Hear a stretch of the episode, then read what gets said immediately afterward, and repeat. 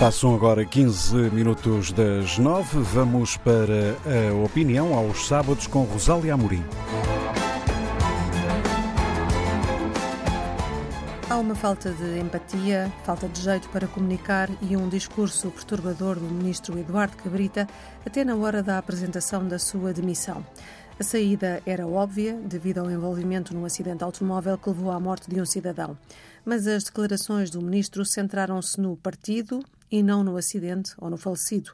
Estará o partido acima da vida ou a amizade por Costa acima da responsabilidade e da ética política? No adeus, o ministro Eduardo Cabrita começou por fazer o autoelogio e aproveitou até o direito de antena para alguma propaganda. Enalteceu os seus feitos como ministro da Administração Interna e deu o exemplo da gestão dos incêndios. E como se não bastasse, passou à fase seguinte. Fez-se de vítima e chegou até a dizer que o carro foi vítima, mas enfim, deve ter sido um lapso de narrativa. No discurso longo, esqueceu-se, contudo, dos episódios que marcaram negativamente a sua era no Executivo.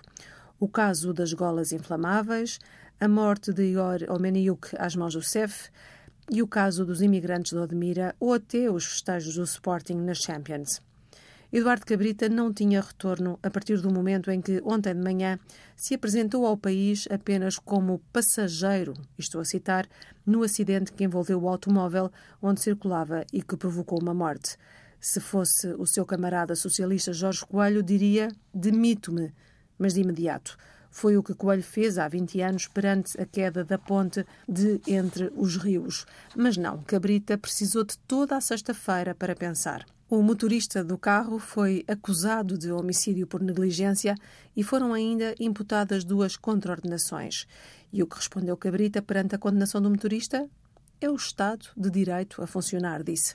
Resposta errada para um ministro, um governante que era a autoridade máxima de segurança no país. Costa resistiu sempre a demitir o amigo ministro e a remodelar o governo, mas ao final da tarde de ontem não teve outro remédio: aceitar a demissão de Cabrita. Este já não tinha condições para integrar as listas de deputados às eleições ou para voltar a integrar um governo. Saiu a dois meses das eleições marcadas para 30 de janeiro.